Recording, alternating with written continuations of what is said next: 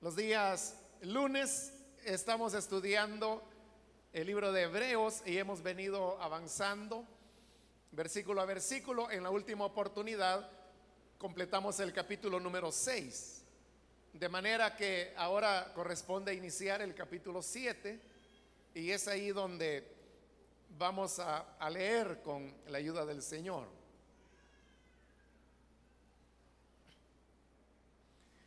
El libro de Hebreos capítulo 7, versículo 1 en adelante nos dice, este Melquisedec, rey de Salem y sacerdote del Dios Altísimo, salió al encuentro de Abraham,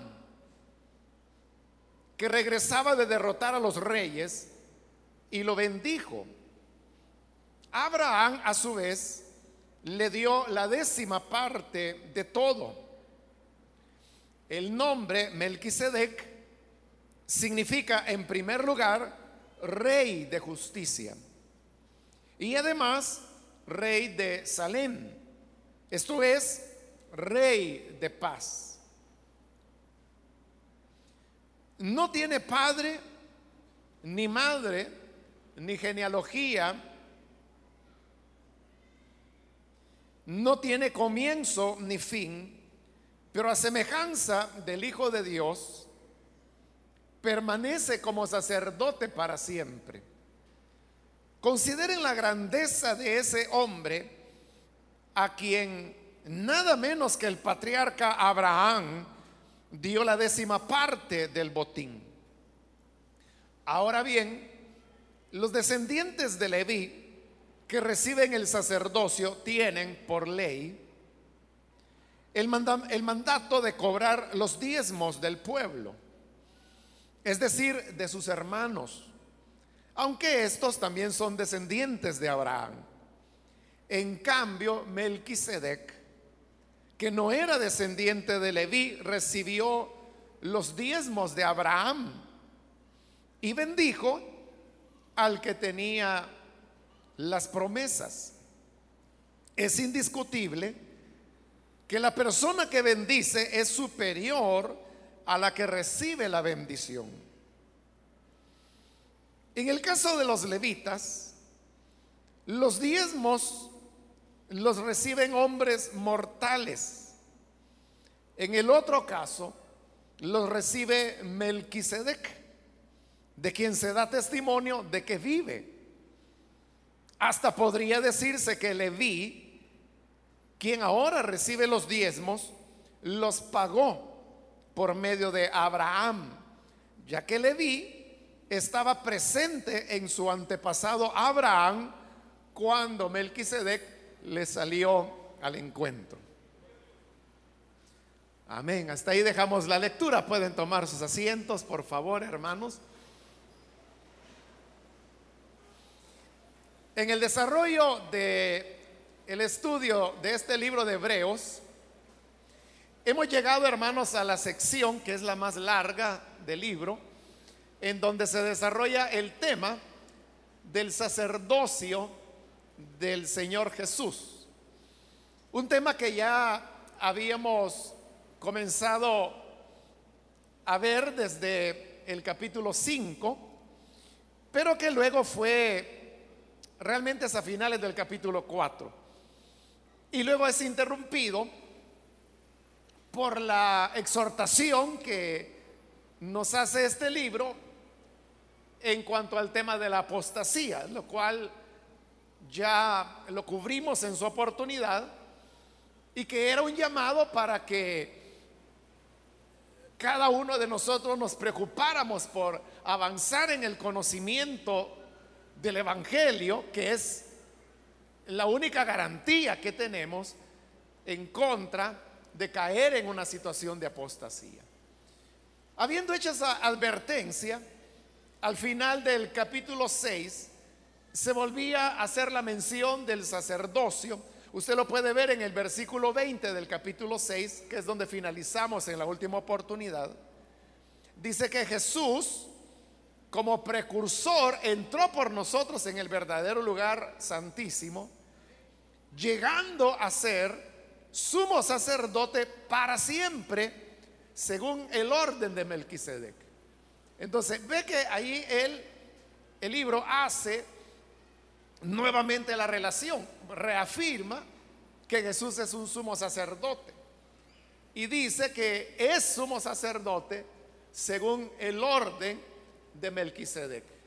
Así llegamos al capítulo 7 donde hemos leído los primeros versículos y acá es donde se va a continuar ahora desarrollando el tema del sumo sacerdocio del Señor. Él mencionó, como lo acabamos de leer al final del capítulo 6, que Jesús es un sumo sacerdote, pero es un sacerdote que pertenece a una orden. Y esa orden es el orden de Melquisedec. Es decir, que en la Biblia usted va a encontrar dos órdenes sacerdotales. Hay una orden que es la orden aarónica, porque son los descendientes de Aarón, y que también podríamos decir que es el sacerdocio levítico. Entonces, ese es un orden sacerdotal. Pero hay otro orden que es el que está hablando acá que es el orden de Melquisedec. ¿Qué significa esto de orden? La orden, hermano, lo que significa es eh, eh, el grupo de personas que desarrollan un sacerdocio y que lo hacen sobre la base de ciertas características y cierta mística de trabajo y ciertas condiciones para poder pertenecer a esa orden. Quizá la manera más fácil, hermanos, de entenderlo es con un ejemplo que nosotros tenemos a mano acá en nuestro continente latinoamericano. Y es lo que vemos en la Iglesia Católica Romana. Porque usted sabe que el catolicismo romano tiene el ejercicio del sacerdocio. Es decir, ellos todavía tienen sacerdotes.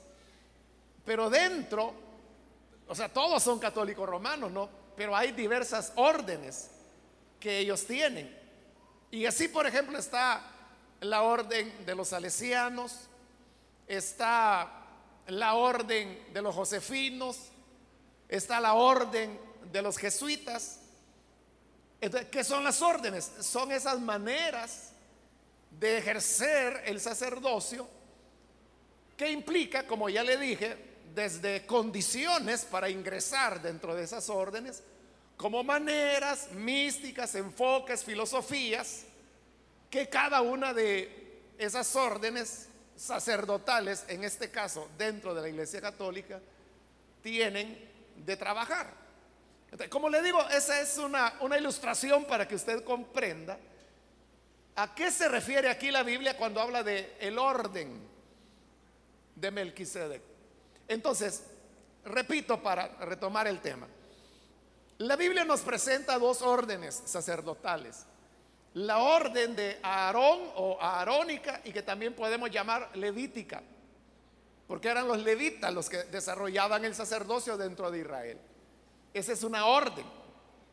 Pero la otra orden es la orden de Melquisedec. Entonces vea, cada una de las órdenes tuvo una cabeza de la cual se generó. En la orden de Aarón, precisamente por eso se llama el orden de Aarón o orden aarónica. Porque Aarón, el hermano de Moisés, hermano mayor, fue el primer sumo sacerdote que hubo bajo esa orden. Y a la muerte de Aarón, uno de sus hijos siguió como sumo sacerdote, luego el nieto, luego el bisnieto, y entonces así fue pasando de generación a generación. Entonces se le llama el orden de Aarón, porque Aarón fue el primer sacerdote. Pero hoy estamos hablando del orden de Melquisedec. Entonces, significa que así como en el orden de Aarón, Aarón fue el primer sacerdote, entonces significa que en el orden de Melquisedec, el primer sacerdote tuvo que ser Melquisedec. Pero a eso pues viene la pregunta, entonces, ¿quién era Melquisedec? Para que ahora se diga que Jesús ejerce un sacerdocio de acuerdo al orden de Melquisedec. Para eso, Hebreos lo que hace es que nos presenta un resumen de la única mención que la Biblia hace acerca de este personaje llamado Melquisedec. Y es una mención que aparece en el libro de Génesis. Se recordará usted que Abraham sale de Ur de los Caldeos, como el Señor le había dicho, y la palabra del Señor a Abraham fue que le dijo, sal de tu tierra y de tu parentela. Pero Abraham se llevó a su sobrino, a Lot. Y luego se instalan en la tierra que Dios le dice a Abraham, esta te la daré a ti y a tu descendencia para siempre. Posteriormente, los dos son prosperados, tanto Abraham como su sobrino Lot prosperan tanto que la cantidad de ganado que cada uno de ellos tenía era tal que ya la tierra no les alcanzaba. Y así es como deciden separarse.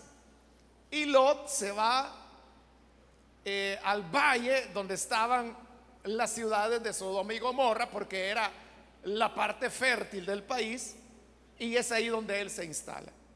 Entonces resulta que hay una guerra y en esta guerra, como esa era la parte rica del país, los invasores atacan esa parte, saquean la ciudad y toman prisioneros. Y entre los prisioneros se llevaron a Lot. Cuando Abraham, que vivía en la montaña, porque esa era la parte que a él le había quedado, oye la noticia que su sobrino Lot ha sido secuestrado por este ejército que invadió la tierra entonces él viene y toma a sus sirvientes, que era más o menos un número como de 300, y él decide ir en persecución del ejército que ha atacado, que ha saqueado y que tiene prisionero a su sobrino Lot.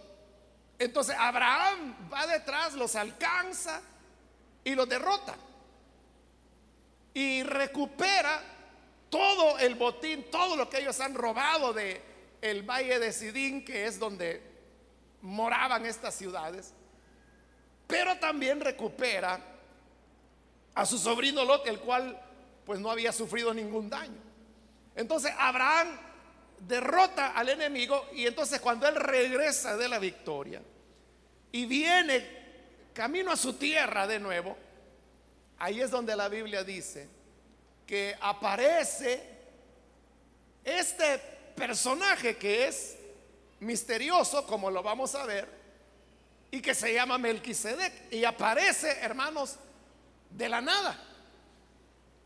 Y simplemente se le presenta así como alguien que aparece, cuyo nombre es Melquisedec, se dice que él es rey de Salem y que le ofreció a Abraham pan y vino y que lo bendijo a Abraham. Y en gratitud y en respuesta, Abraham le entregó el diezmo de todo el botín que él había conquistado en la batalla y se lo entrega a Melquisedec. Eso es todo lo que dice la historia bíblica. Entonces, hoy Hebreo va a interpretar qué es lo que ahí pasó. El versículo 1 dice: Este Melquisedec rey de Salem y sacerdote del Dios Altísimo, porque eso es todo lo que dice Génesis, que Melquisedec era sacerdote del Dios Altísimo y Dios Altísimo es el título con el cual Abraham conoció a Dios. Ese es el nombre de Dios que Abraham se le reveló. Altísimo. Entonces dice que Melquisedec era sacerdote del Dios Altísimo. Sigo leyendo el versículo 1. Salió al encuentro de Abraham que regresaba de derrotar a los reyes. y lo bendijo, como le acabo de explicar. Versículo 2. Abraham a su vez le dio la décima parte de todo. La décima parte es el diezmo. Pero aquí comienza ahora Hebreos a interpretar y a tratar de explicar quién era ese Melquisedec. Entonces dice, el nombre Melquisedec significa en primer lugar rey de justicia. Entonces vea, este personaje se llamaba Melquisedec porque Melquisedec lo que significa es rey de justicia. En la Biblia usted sabe que los nombres no se colocaban de manera antojadiza o porque sonaban bonito o porque la gente los veía en algún personaje de la televisión. Los nombres se le daban a las personas porque el nombre describía lo que la persona era. Y por eso es que conocer el nombre de una persona era conocer a esa persona. Y a veces era lo inverso. Conocer a la persona determinaba el nombre que recibía. Ejemplo de eso es el mismo Abraham que de llamarse Abraham, Dios le cambia el nombre a Abraham, porque la persona ha cambiado, la naturaleza de Abraham cambió. Entonces, al decir que el nombre o el significado de Melquisedec era el rey de justicia, eso es descriptivo de su naturaleza. Entonces, Melquisedec era un rey de justicia. Si usted se pregunta quién era Melquisedec, entonces yo le animo a que usted lo descubra. Descubra quién era Melquisedec, descúbralo sobre la base de las interpretaciones que Hebreo está dando. Y aquí tiene ya la primera pista. La primera pista es que Melquisedec era el rey de justicia. Ahí tiene ya una primera pista. Eso es como cuando los niños juegan entre ellos a las adivinanzas. Y viene un niño y le pone al otro una adivinanza difícil y el otro no, no sabe cómo resolverla. Y le dice, dame una pista. Entonces viene el otro niño y le dice, bueno, comienza con la letra C. Ya le di una pista, ya el otro va trabajando. lo mismo estamos haciendo. Adivine usted quién es Melquisedec. Pista número uno. Es rey de justicia. Pero no se preocupe que hay muchas pistas. Siempre el versículo 2 dice, y además, rey de Salem, porque así dice el relato de Génesis. Que Melquisedec era rey de Salem y sacerdote del Dios Altísimo. Pero resulta que la palabra Salem lo que significa es paz. Y por eso es que ahí lo interpreta siempre el versículo 2. Rey de Salem, esto es rey de paz. Esa es la pista número 2. Que Melquisedec es rey de justicia y ahora es también rey de paz. Ya tiene las dos pistas. Bueno, algunos ya están adivinando, ¿verdad? Pero sigamos, dice el versículo 3. No tiene padre, ni madre, ni genealogía. ¿Por qué es importante esto? Porque en el libro de Génesis, usted lo que tiene es eso, el Génesis. Y la palabra Génesis lo que significa es origen. Porque ahí está el origen de los cielos y de la tierra, el origen de la raza humana, el origen de las naciones, el origen del lenguaje, las lenguas humanas, el origen de la ciudad, el origen de la agricultura, el origen de la siderurgia, el origen del arte,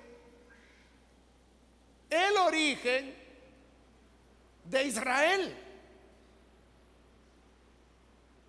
Todo eso ya lo estudiamos porque fue en un día miércoles que estudiamos el libro de Génesis. Hace ya ratos también, ¿verdad? Pero ya lo hicimos.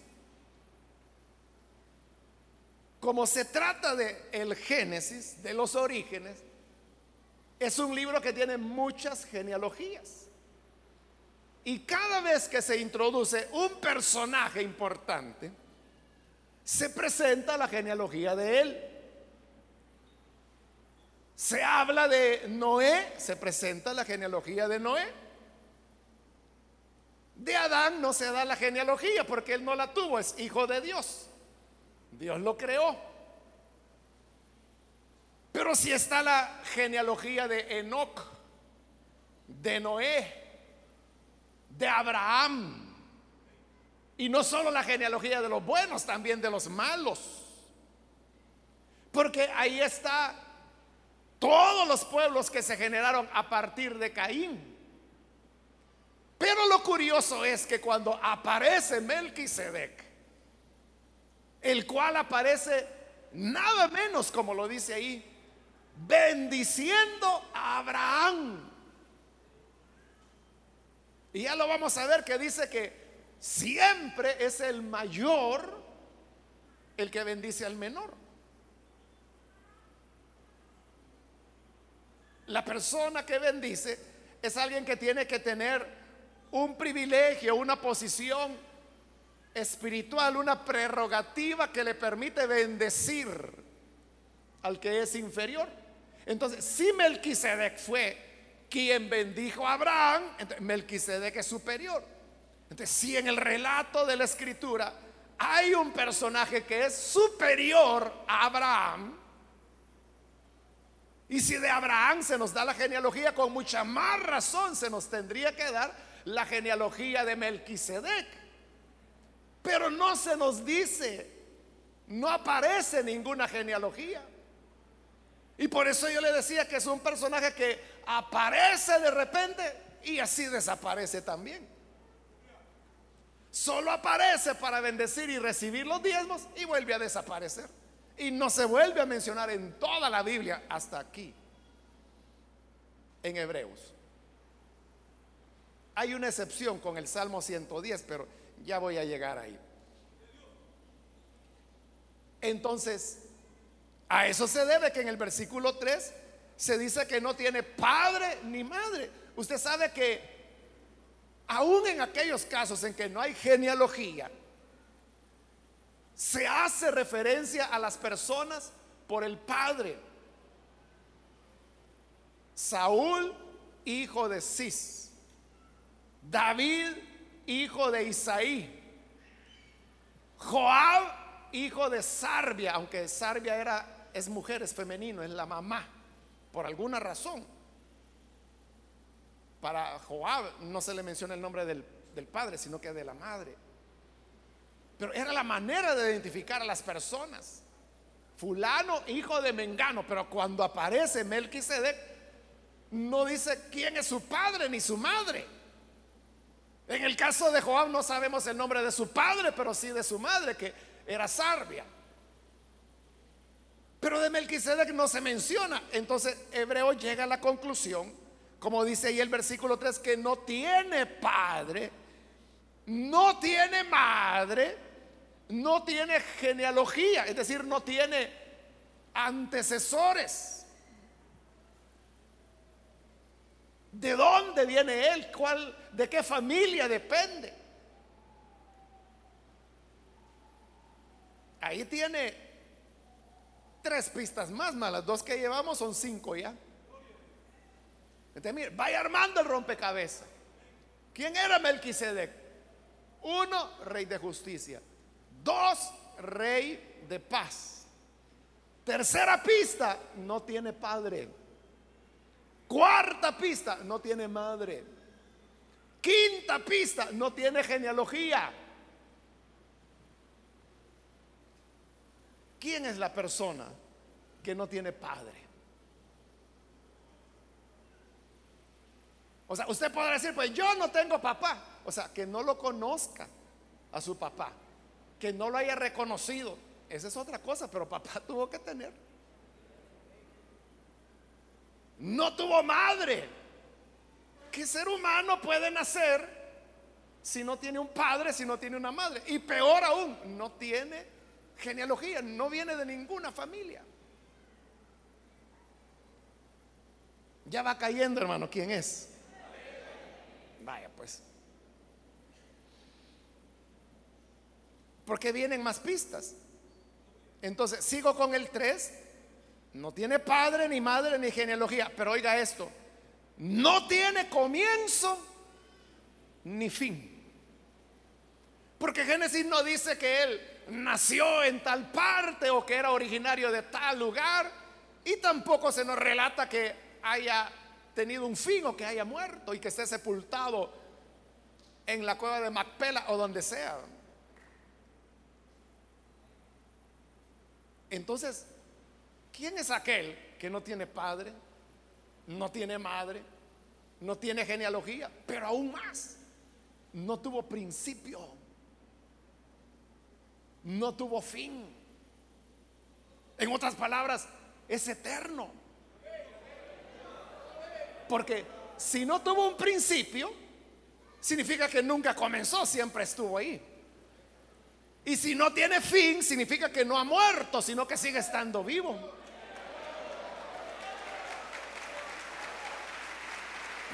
Así es.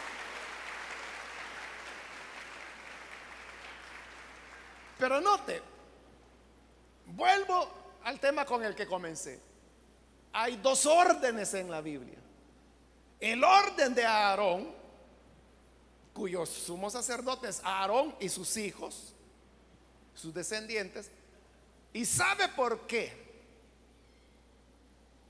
tuvieron que ser los descendientes de Aarón, porque Aarón se murió. Y ya muerto no podía seguir siendo el sacerdote. el sacerdocio de Aarón es roto a cada momento por la muerte. Murió Aarón, luego su hijo, luego su nieto, luego su bisnieto. Y por eso había que estar nombrando sucesor, otro, otro, otro y otro. Pero en el sacerdocio de Melquisedec, el sacerdocio del Hijo de Dios, ahí no es necesario nombrar otro. Porque Cristo no tiene principio ni fin de días. Es el mismo. Él está vivo, nunca muerto. Entonces, no podemos decir, hermano, Jesús ya se murió, fíjese. Entonces, hay que ver quién lo sucede como sumo sacerdote para que no nos quedemos sin sumo sacerdote. Jamás va a ocurrir eso porque Él no muere jamás. Entonces, vea la diferencia. En el orden de Aarón, los sacerdotes mueren y por eso tienen sucesores y son muchos sacerdotes. Pero en el sacerdocio del orden de Melquisedec es el sacerdocio de una persona, que es Melquisedec, que es el hijo de Dios. Y no necesita sucesor, porque él permanece para siempre. Ojo, ¿verdad? Dos sacerdocios diferentes. Y note otro detalle más. En los dos sacerdocios, el reconocimiento de ese sacerdocio en ambos órdenes es la entrega de los diezmos. En el orden de Aarón, ya lo vamos a ver, el pueblo entregaba sus diezmos a los levitas, porque ellos eran los sacerdotes esa era la manera en que ellos reconocían que las bendiciones que tenían de Dios venían por la mediación y el ministerio de los levitas, que eran los sacerdotes. Pero en el orden de Melquisedec, que es un sacerdocio eterno que existía antes del de Aarón y que continúa después del de Aarón, porque el sacerdocio de acuerdo a Aarón ya fue clausurado, junto con la ley. Terminó. Pero el sacerdocio de Melquisedec continúa. Dentro de ese sacerdocio, ¿cómo hizo Abraham para agradecerle que le había dado la victoria sobre sus enemigos? Le entregó los diezmos. Entonces, téngalo aquí presente. Hay dos órdenes diferentes en la Biblia y ya vamos a ver que son diferentes. El orden de Aarón y el orden de Melquisedec. En ambos, la expresión de gratitud hacia el ejercicio del sacerdocio se expresa en que se entregan los diezmos voluntariamente. ¿Está claro eso? Sigamos entonces con el versículo 4. El versículo 4 y lo que sigue tiene como propósito demostrar que el sacerdocio de Melquisedec es un sacerdocio superior al de Aarón. Por eso dice el 4, consideren la grandeza de este hombre, de Melquisedec, a quien nada menos que el patriarca Abraham dio la décima parte del botín, es decir, el diezmo del botín. Porque Abraham, al igual que Moisés, para Israel, hermano, bueno, si Moisés era el profeta por excelencia que hablaba cara a cara con Dios, Abraham era el padre de la nación, incluso de Moisés. Pero ahora viene y dice, miren qué grande es este Melquisedec, el Hijo de Dios que aún Abraham le entregó los diezmos. significa que Abraham reconocía que Melquisedec era superior a él y por eso le entrega los diezmos. Y sabía, porque Melquisedec lo bendijo. Entonces, Abraham sabía que como expresión de gratitud por la bendición que el sacerdote le daba, él le entregaba los diezmos. Versículo 5. Ahora bien, los descendientes de Leví que reciben el sacerdocio, es el sacerdocio arónico, tienen por ley, porque así lo dice la ley de Moisés, el mandato de cobrar los diezmos del pueblo, es decir, de sus hermanos, aunque estos también son descendientes de Abraham. Son hermanos por eso, porque tanto Leví como las otras once tribus de Israel son descendientes de Abraham bisnietos de él. Pero, hermanos, porque descienden del mismo tronco que es Abraham, pero aún así, aún cuando eran sus hermanos, la ley de Moisés establecía que los levitas cobraran los diezmos de sus mismos hermanos. Así lo dice la ley de Moisés. Y oiga, tal vez usted ha oído personas que son ingratas con el Señor. Porque en el fondo es un problema de ingratitud. Que como no son agradecidos con Dios, entonces dicen, no, mire, eso del diezmo era algo de la ley. Eso era para Israel. Eso no está en el Nuevo Testamento, entonces eh, yo no voy a dar los diezmos. Y estamos viendo que el diezmo se entrega por gratitud. Pero mire, ellos tienen razón en este sentido. Tienen razón cuando dicen que los diezmos del orden de Leví o de Aarón, cuando ellos dicen era para Israel, era de la ley y se acabó cuando la ley fue clausurada, muy cierto. Eso es muy cierto. Pero el punto es que la iglesia cristiana no habla de los diezmos para el sacerdocio arónico o levita. Está hablando de diezmos de otro sacerdocio.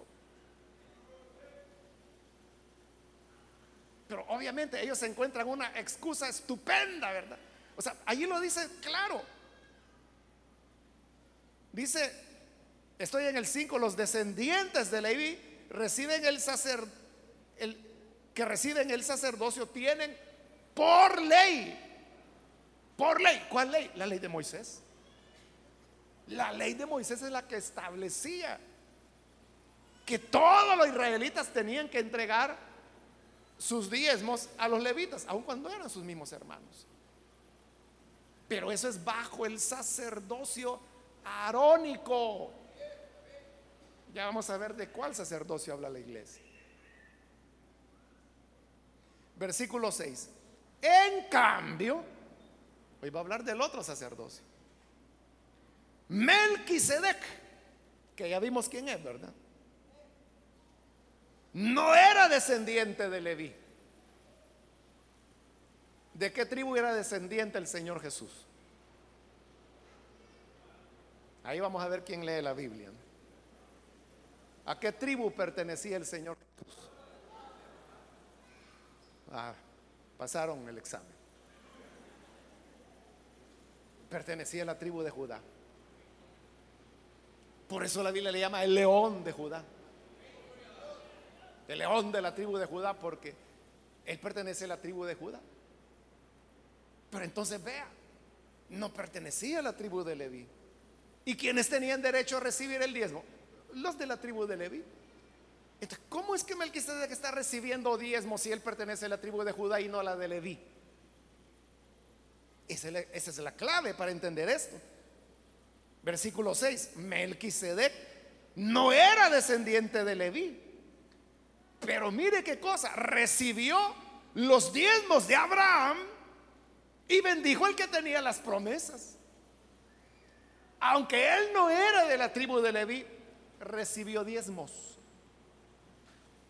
¿Cómo es eso? ¿Cómo es eso que sin que la ley dijera que él tenía que recibir diezmos, los recibió. Porque él pertenece a un orden sacerdotal diferente. Es el orden de Melquisedec. Y eso lo hace superior a Abraham, al punto que dice que fue Melquisedec quien bendijo a Abraham. Y dice el versículo 7, lo aclara aún más. Es indiscutible que la persona que bendice es superior a la que recibe la bendición. Siempre nosotros o cualquier persona solo podrá recibir bendición de alguien que sea superior a él o a ella. Por eso, hermano, es un poquito de orgullo, porque usted sabe que hoy está de moda eso, ¿verdad? Que ahí anda alguna gente mero desubicada y anda diciendo, yo te bendigo, te bendigo en el nombre de Jesús. O sea, yo no quiero que me bendigan esos fulanos. Yo quiero que Dios me bendiga. Amén, así es, ¿verdad?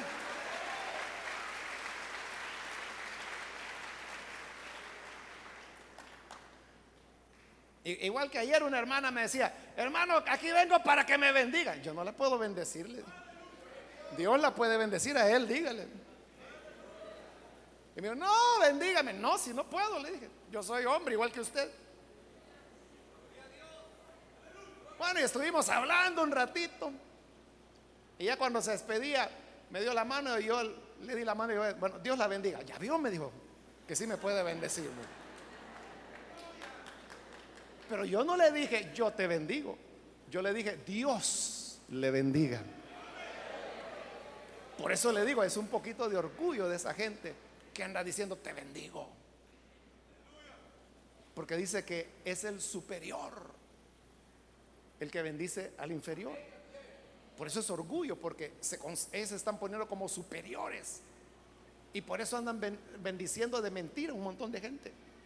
Y hay gente que se lo crea. Por eso es que llegan esos fulanos diciendo, vengo a que me bendiga. Dígale a Dios que es el único que puede bendecir. Pero Melquisedec sí bendijo a Abraham. Y dice ahí, es indiscutible que el superior bendice al inferior. Entonces, ¿quién es el superior ahí? Melquisedec. Porque él es el que bendijo a Abraham.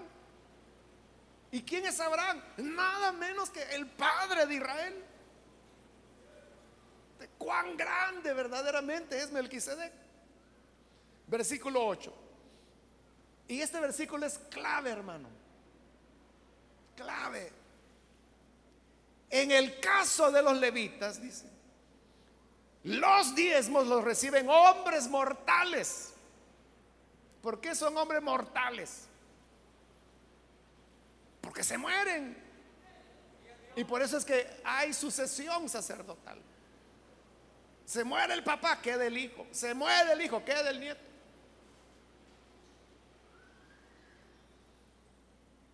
Se lo repito el versículo 8. En el caso de los levitas, entonces está hablando del sacerdocio levítico o sacerdocio de Aarón, sacerdocio arónico, como usted lo quiere llamar. Está hablando de ese sacerdocio de la ley. Bajo esa ley de Moisés y bajo esa ley para Israel, los diezmos lo recibían hombres mortales.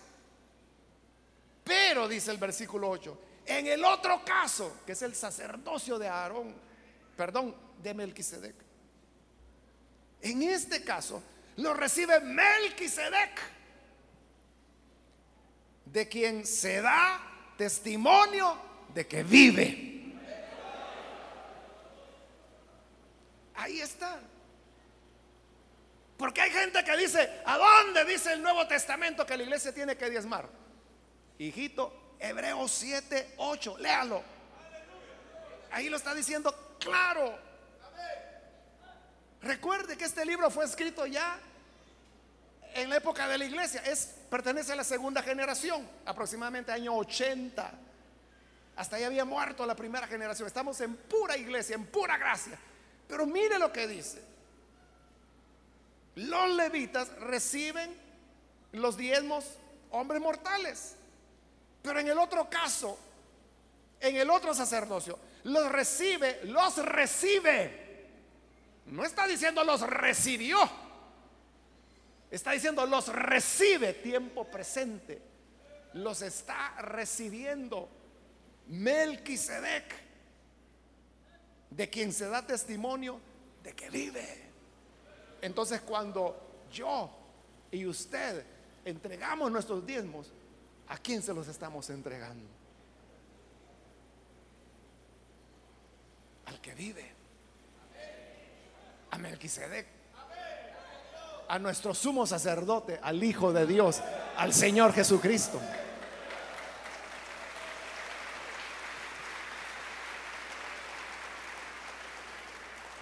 Y este es el, Nuevo Testamento.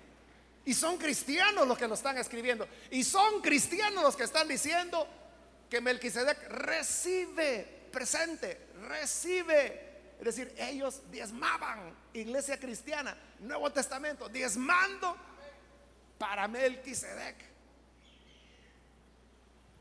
Entonces, cuando la gente dice, no, mire, eso era para la ley, momentito, hijo. Lo que era para la ley era el sacerdocio levítico, el sacerdocio arónico. Eso sí pasó, eso era para Israel, eso terminó. Pero aquí estamos hablando de Melquisedec. Si no, véalo de esta otra manera. Cuando Abraham entregó los diezmos a Melquisedec, y recuerde que Jacob también diezmó, y obviamente se lo entregaba a Melquisedec. Abraham y todos los hombres que, diezmaron, ¿lo hicieron por la ley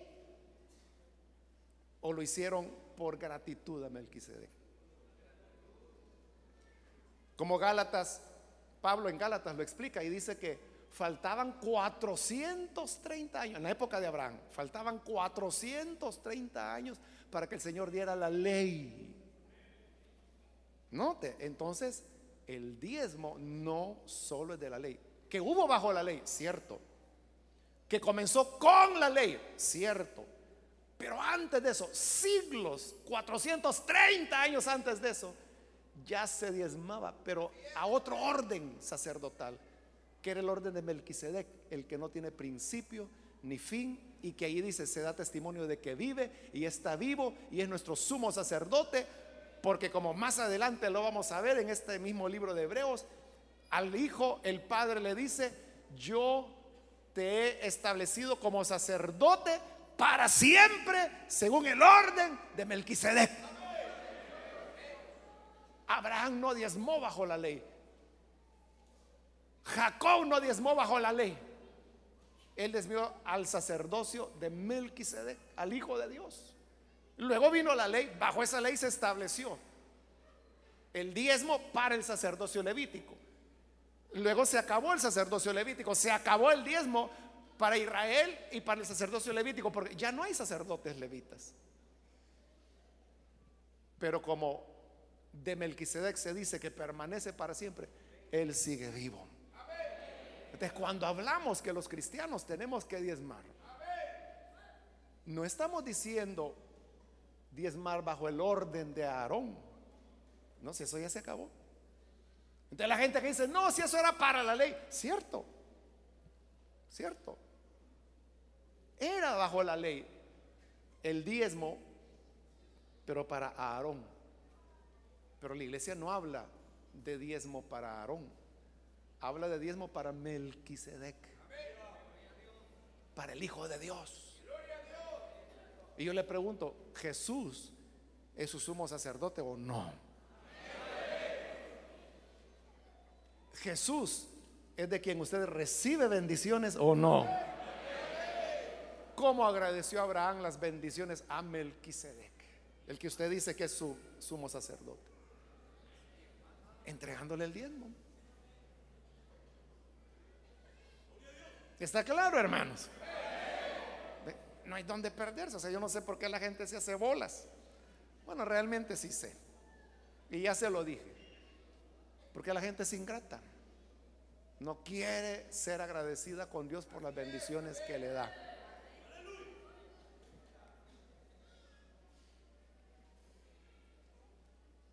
Quiero decirle que por la misericordia de Dios, yo conocí a Jesús como mi Salvador hace 40 años.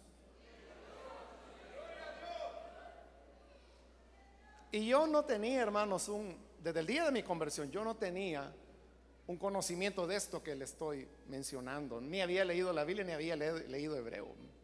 Pero de alguna manera, yo no sé por qué. No sé por qué, pero yo sabía que mi responsabilidad era entregar mis diezmos. Entonces, hace 40 años, desde el día de mi conversión, yo comencé a diezmar. Yo era un estudiante, yo dependía de mis padres. De mis padres, yo recibía 25 centavos de colón al día, de lunes a viernes, porque era 10 centavos para el pasaje de ida a estudiar y 10 centavos para el pasaje de regreso y 5 centavos para que comprara algo. Eso es lo que mis padres me daban. De eso yo apartaba el diezmo. De eso. De los 25 centavos que recibía. Claro, e, en cinco días es uno, era 1.25 de Colón, ¿verdad? Entonces de ese 1.25 yo tomaba 13 centavos. Realmente son 12 centavos y medio, pero como no puedo partir el centavo, entonces yo daba los 13 centavos de diezmo en la iglesia al fin de semana. Y lo he hecho desde entonces. 40 años ya. Y le puedo testificar algo. En estos 40 años, yo no soy rico. Yo no tengo, no soy millonario, mucho menos, ¿verdad? Pero le digo, Nunca me he quedado sin comer. Siempre he tenido donde vivir, zapatos para calzarme, ropa que vestir. Mi hijo está terminando su carrera universitaria ya. Nunca me faltó, nunca me atrasé. Ni un mes, ni una mensualidad. Siempre con él acostumbraba yo pagarle adelantado el colegio. Hasta que se graduó. Bueno, y, en la universidad ya cambié porque pagaba todo el año de una vez. Para no tener que estar con eso. Y también porque hacen un descuento. Sí, por pagar de una vez el año. Pero lo que le quiero decir es que aquello que se necesita Dios ha sido fiel. Y eso es lo que yo le he dicho. O sea, es mentira, hermano, cuando la gente dice, si tú entregas tus diezmos, el Señor te va a hacer millonario y vas a manejar un carro del año y vas a tener una mansión y vas a viajar por el mundo. Eso es mentira, eso no lo dice la Biblia. Pero lo que sí dice la Biblia es que Dios honra al que le honra. Eso es lo que dice la Biblia. Y lo que dice la palabra es que su hijo, su descendencia, no mendigará pan. Usted no va a andar, andar pidiendo prestado. Porque eso dice la Biblia. Prestarás. Pero tú no, no pedirás prestado. Entonces, yo, yo le doy fe. Que por 40 años, con esto yo no le quiero decir que yo toda la vida he vivido en una vida tranquila y de comodidad. No, no ha sido así. Varias veces yo les he contado algo de cómo fue el principio de la, vida ministerial. Yo lo que recibía de ayuda eran 200 colones, el equivalente a 11 dólares de hoy, mensuales, eso es lo que yo recibía. Yo recibía 200 colones de ayuda y ¿sabe cuánto pagaba de alquiler? 200 colones. Entonces, ¿cómo comía? Yo no lo sé, hasta el día de hoy no lo sé. O sea, porque no tenía que haber comido, ¿verdad? Recibía 200, pagaba 200 de alquiler. No me quedaba nada. Entonces, 200 menos 200 es cero, ¿verdad? Y creo que no se me ha olvidado la matemática. Es cero. Y así yo viví, hermanos, aproximadamente unos tres años en esas condiciones. Nunca dejé de comer. Y usted me pregunta, ¿y cómo hacía entonces para pagar? ¿Cómo hacía para comer? No sé, hermano. Sinceramente no sé.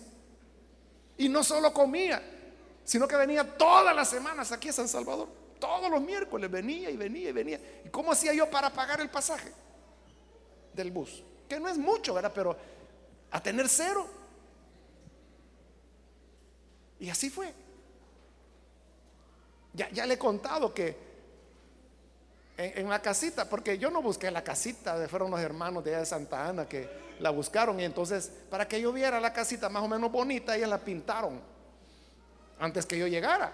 Entonces cuando yo llegué estaba recién pintada, pero afortunadamente ellos dejaron los, botes, los cumbos de, pintura. Los dejaron en la sala. Y digo, afortunadamente, porque yo no tenía muebles de sala, entonces en los cumbitos nos sentábamos con los hermanos. Las reuniones de ancianos, ahí las teníamos. En, en la salita de la casita que con esos 200 colones rentaba. Entonces un cumbo para un anciano, el otro cumbo y el otro para mí. Y sentados en los cumbos, ahí teníamos las reuniones de los ancianos.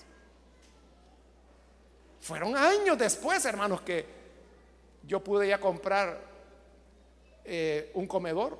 Los muebles de sala me lo regalaron. Compré una cama. Pude mandar a hacer otra librera.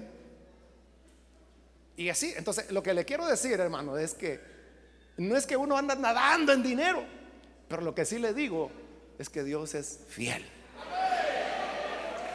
Dios es fiel.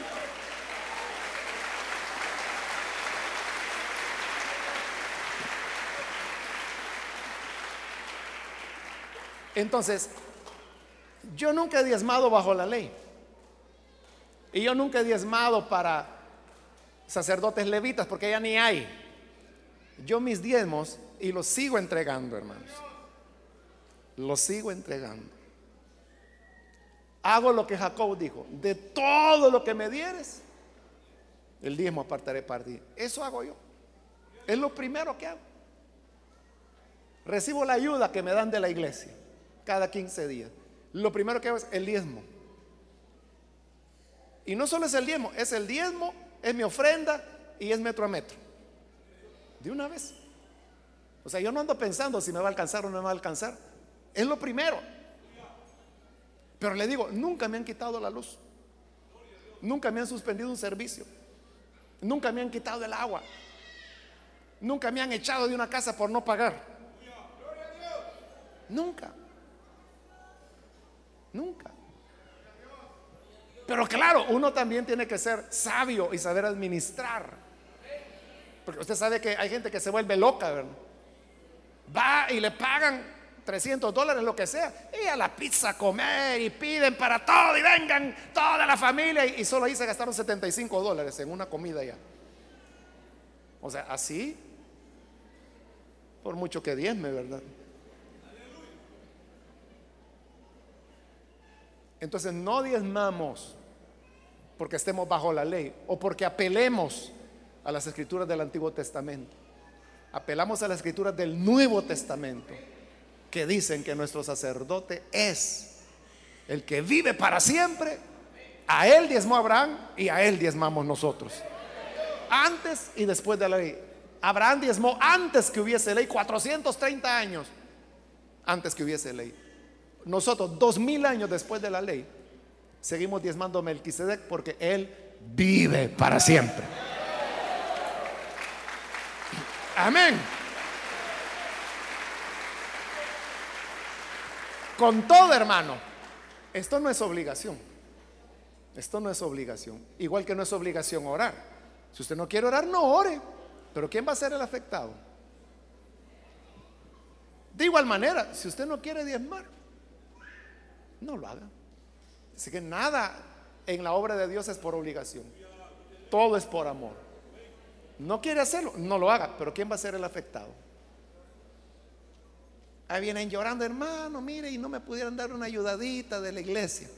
Es la misma gente que jamás ha dado un centavo a La gente que más critica es la gente que menos ayuda. O ahí vienen, mire hermano, y usted no tiene un amigo ahí en la embajada para que me consiga la visa. No, no tengo amigos. Si lo tuviera tampoco le ayudo. Por desobediente.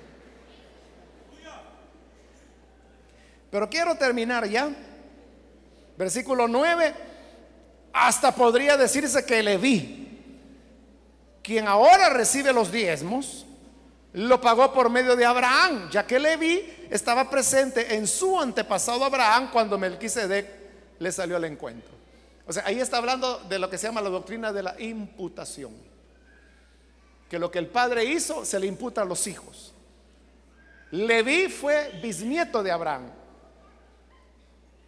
Entonces, eso significa que Leví estaba en Abraham. Cuando Abraham le dio los diezmos a Melquisedec. Porque recuerde que lo que está demostrando es que el sacerdocio de Melquisedec es superior al de Aarón. Al punto que Aarón mismo, en su padre Abraham, le pagó diezmos a Melquisedec. Es decir, que a Melquisedec todo mundo le dio diezmos, hasta Aarón, hasta los levitas. ¿Cuánto más no lo vamos a hacer nosotros? Así que si algún despistado y desconocedor de la Biblia le dice, ¿a dónde dice el Nuevo Testamento que hay que diezmar? Llévelo a Hebreos 7, versículo 8, ahí está claro, en la NBI está aún más claro, en la, en la Reina Valera está claro, pero en la NBI está más claro aún que lo lean. Y el que quiera ser agradecido con Dios, eso le es suficiente. Ahora, el que no quiera ser agradecido, es como cuando Jesús sanó a los diez leprosos. Sanó a los diez, pero solo uno vino a dar las gracias. Y el hombre ahí estaba, gracias Señor, gracias que me sanaste. Y lo peor que era samaritano. Y Jesús dijo, bueno, ¿y que no fueron diez los sanados y los otros nueve? Estos desgraciados brillan por su ausencia. Ingratos, ni gracias le fueron a dar al Señor. Nadie vino, dijo, a dar las gracias. Solo este y este, para colmo, samaritano. Entonces nosotros somos de los despreciados samaritanos, pero que somos agradecidos con el Señor. O somos de los ingratos que nos vamos a disfrutar de que Él nos sanó y ni nos acordamos de darle las gracias en la manera que Él quiere que le demos las gracias y como Él quiere, entregando nuestros diezmos. Vamos a orar, vamos a cerrar nuestros ojos. Padre, te damos las gracias por esta oportunidad que hemos tenido de recibir esta enseñanza y a través de ella nos damos cuenta que tú, Señor, eres grande y bondadoso y que deseas bendecirnos. Hoy entendemos tu palabra, Señor. Y nos damos cuenta que nosotros honramos un sacerdocio diferente al de la ley, diferente al de Aarón, diferente al de Leví, diferente al de Israel. Y es a ti, Señor, a tu Hijo, al Hijo de Dios, a quien honramos y a quien entregamos nuestros diezmos y ofrendas. Permítenos, Señor, ser fieles y mostrar gratitud, ser agradecidos contigo. Por Jesús nuestro Señor, gracias te damos. Amén y amén. Amén, bendito sea Dios. Hoy sí les fallé, hermanos, porque siempre